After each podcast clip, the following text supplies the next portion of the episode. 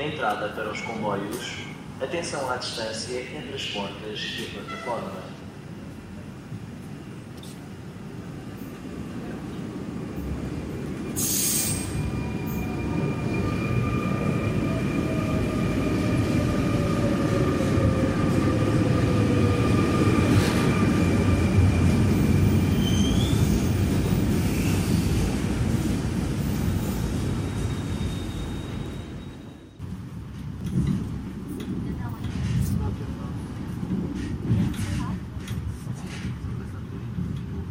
A saber que não vais Portugal desejar uma boa viagem.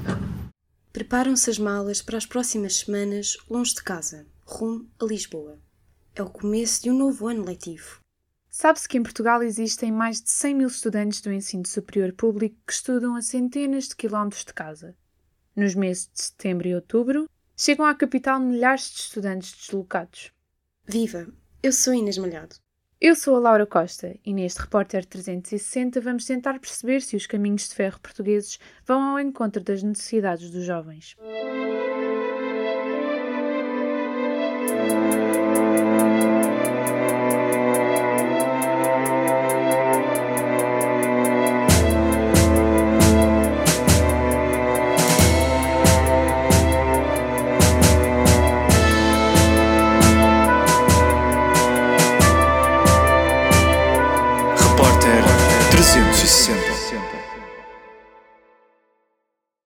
Tanto em termos de preço como em termos de tempo que despendia, o comboio era sempre a- a pior opção, sim.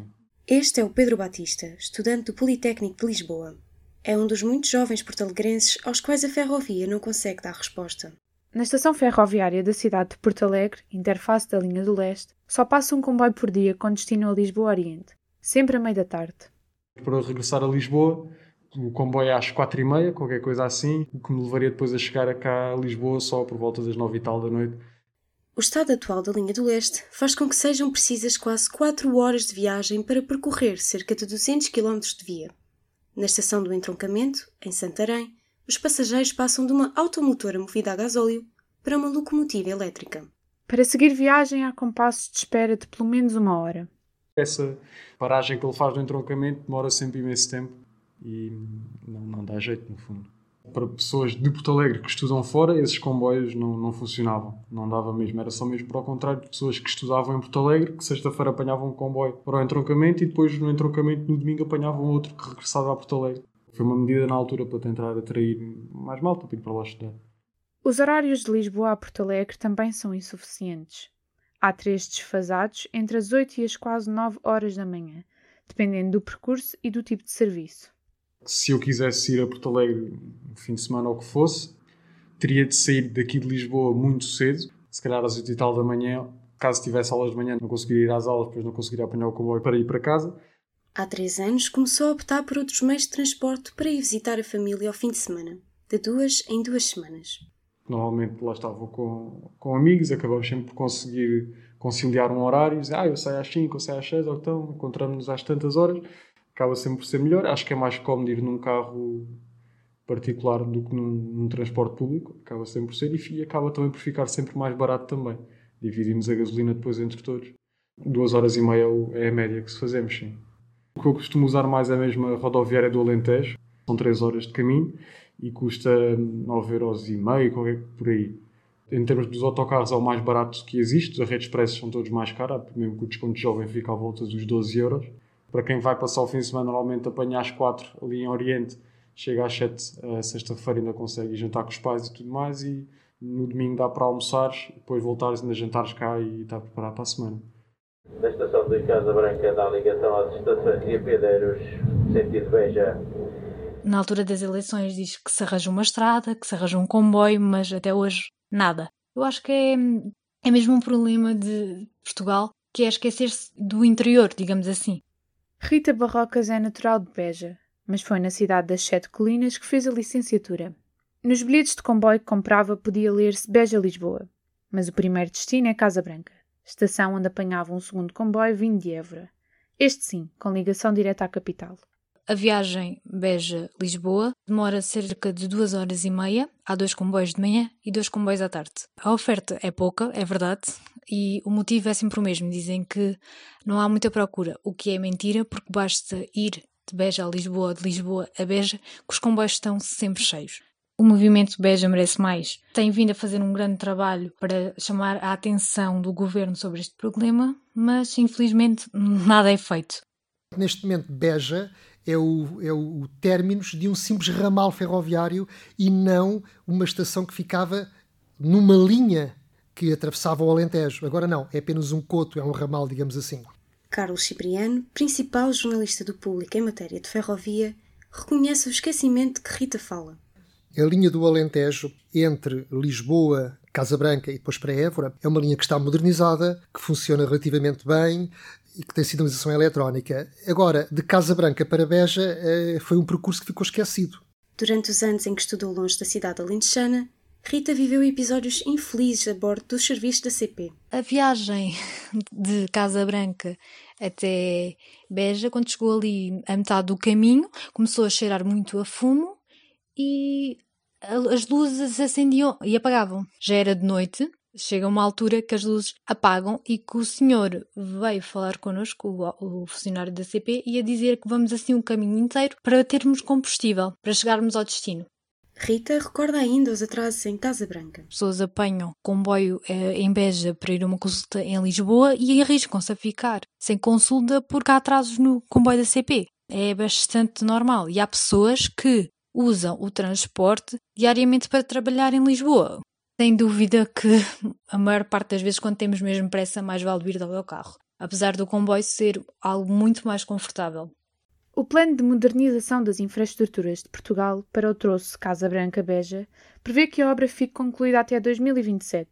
Para Carlos, a simples eletrificação não basta. Se o projeto que tem para o Casa Branca-Beja se é uma simples eletrificação, o que será um erro, porque não basta eletrificar, como eu disse, é necessário aumentar a velocidade, ou se o projeto que estão a fazer implica, além da eletrificação, melhorar o traçado e prepará-lo para velocidades que, naquela zona, poderiam muito facilmente chegar aos 200 km hora sem grandes custos, porque eh, o terreno é bastante plano e estamos ali no Alentejo e, portanto, seria possível pôr ali velocidades da ordem dos 200 km hora, não seria muito caro e poderíamos ter Beja à mesma distância de Lisboa do que praticamente Évora.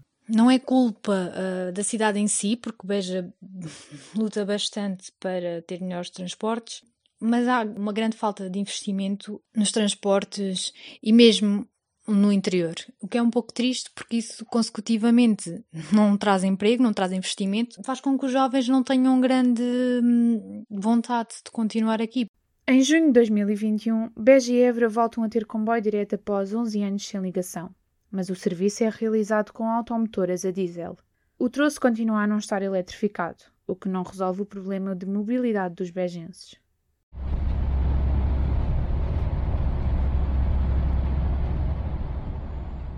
Antes de sair de casa de manhã, Rita Silva leva todos os minutos contados. Vem todos os dias para as aulas de autocarro direto de Torres Vedras até ao Campo Grande. Aí apanha o 750 da Carris, que a leva ao campus de Benfica, onde estuda. Faz o mesmo percurso pela A8 duas vezes ao dia, ida e volta. Há realmente comboios que uh, vão de Torres a Lisboa. Eles demoram muito tempo, sejam eles regionais ou urbanos.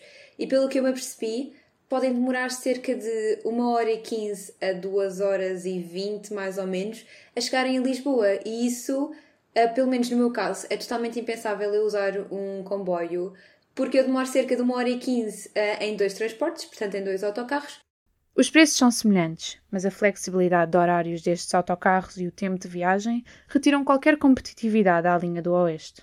De manhã, os autocarros chegam a ser de 15 em 15 minutos e à hora de almoço, mais ou menos de 25 em 25. Mais ou menos por volta das 7, volta, como é a hora de saída do trabalho, voltam a ser autocarros mais recorrentes. Os horários dos comboios não são assim tão flexíveis como os dos autocarros. Não existem trajetórias a toda a hora, é mais complicado e pelo que eu vi aquilo é mais ou menos de hora em hora e às vezes até nem há em todas as horas. A linha do Oeste é, é a minha linha porque Eu vivo nas Caldas da Rainha e, portanto, quando era jovem, sim, viajava na linha do Oeste, vinha para Lisboa de comboio, não é? Hoje não, há, não, é, não é minimamente competitiva, portanto, raramente apanho o comboio e venho ou de carro ou de autocarro para Lisboa. A Carlos custa lembrar a degradação a que a linha do Oeste chegou já foi uma linha muito importante, mas de facto não sobreviveu à concorrência da rodovia, particularmente da A8.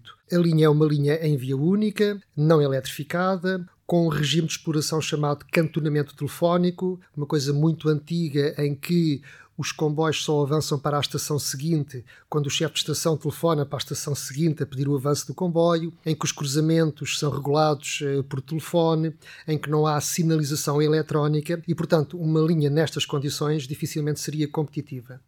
O que é que explica o facto de a via férrea direta de Torres Vedras até à capital ser mais longa?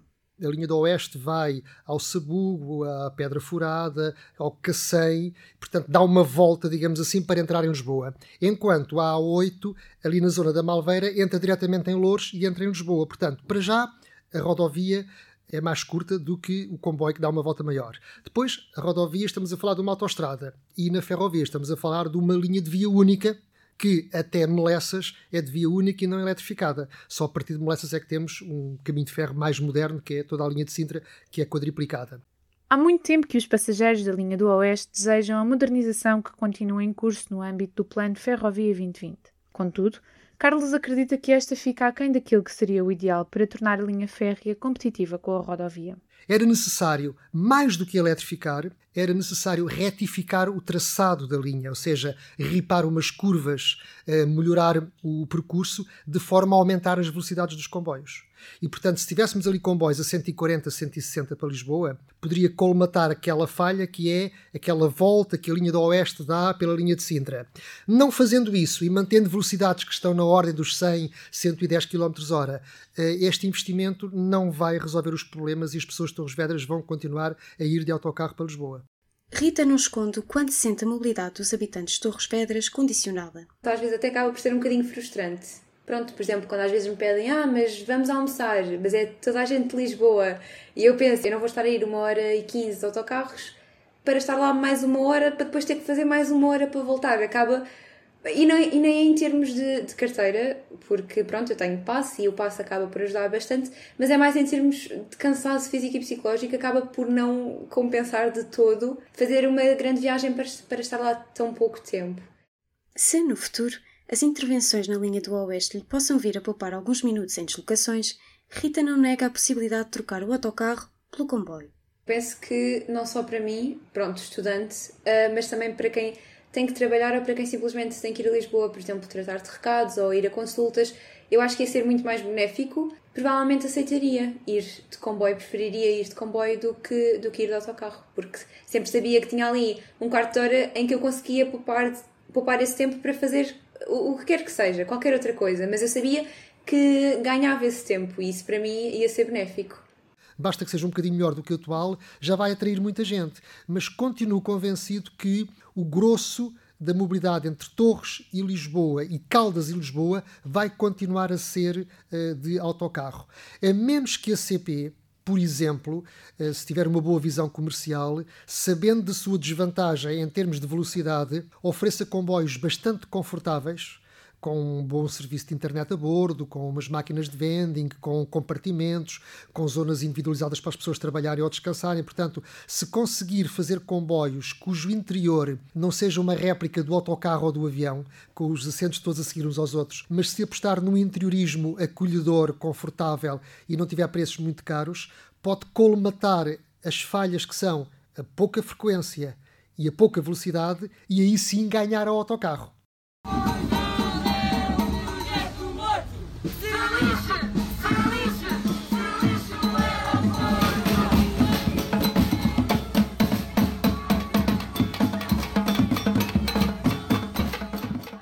À questão da mobilidade junta-se a causa ambiental.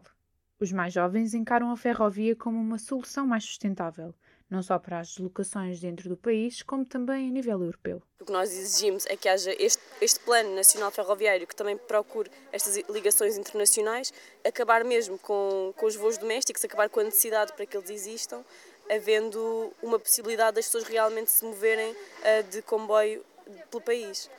Uh, com mais paragens, mais rápido, por exemplo, na questão da linha que vai ligar Lisboa ao Porto de alta velocidade, que também vai permitir ligar as grandes capitais de distrito por duas horas, o que é fantástico, mas acelerar todo este processo. André Galvão é ativista na greve climática estudantil. Sobre o lema É preciso aterrar na ferrovia, o coletivo tem vindo a debater o papel dos caminhos de ferro no combate à crise climática. A ferrovia permite fazer um corte maior de emissões do que a aviação. A aviação é o transporte mais poluente. O avião não é o transporte habitual das pessoas. Nós não estamos a falar das pessoas que vão viajar uma vez por ano ou que são dos Açores e que têm que vir para o continente. Não, estamos a falar de pessoas que usam regularmente o avião para viagens de trabalho, para deslocações que podiam ou ser feitas de outra forma ou não ser feitas. Mas torna-se quase um desporto de classe andar de avião, andar de jato privado. E acho que hum, é contra essa cultura de uns poderem tudo e os outros depois serem prejudicados com a injustiça climática que a ferrovia surge como resposta para a mobilidade.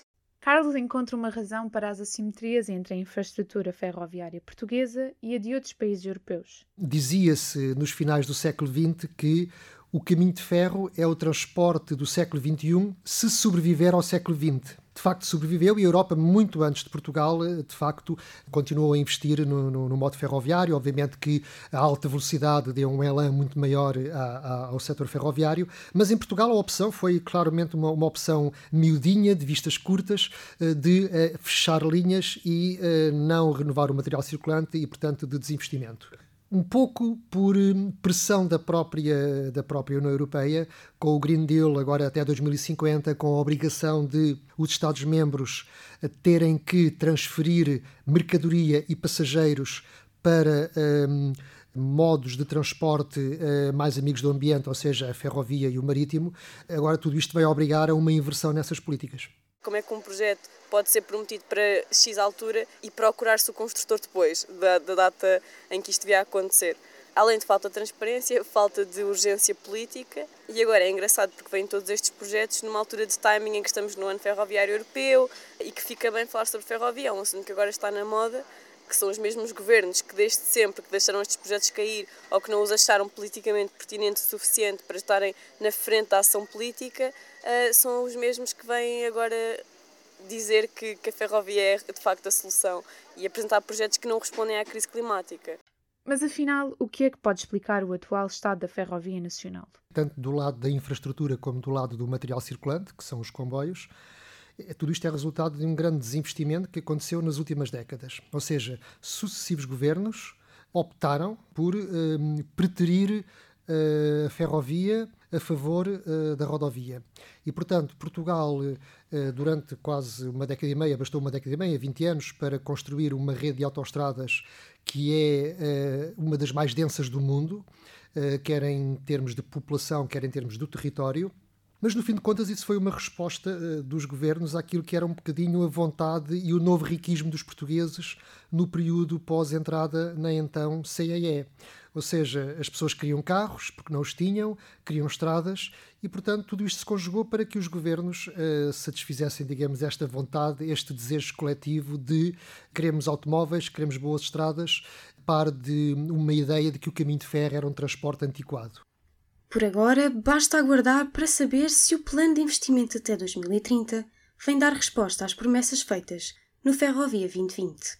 Está tudo em jogo. Ou seja, é um Ferrovia 2020 pouco ambicioso que tem que ser concluído, porque é preferível concluir do que deixar a meio, não é? Mas que não resolve eh, apenas para as mercadorias, como é óbvio, mas está tudo em jogo porquê? Porque agora é saber se no PNI 2030 eh, não se cometem os mesmos erros do Ferrovia 2020 e se aposta realmente em investimentos voltados para os passageiros.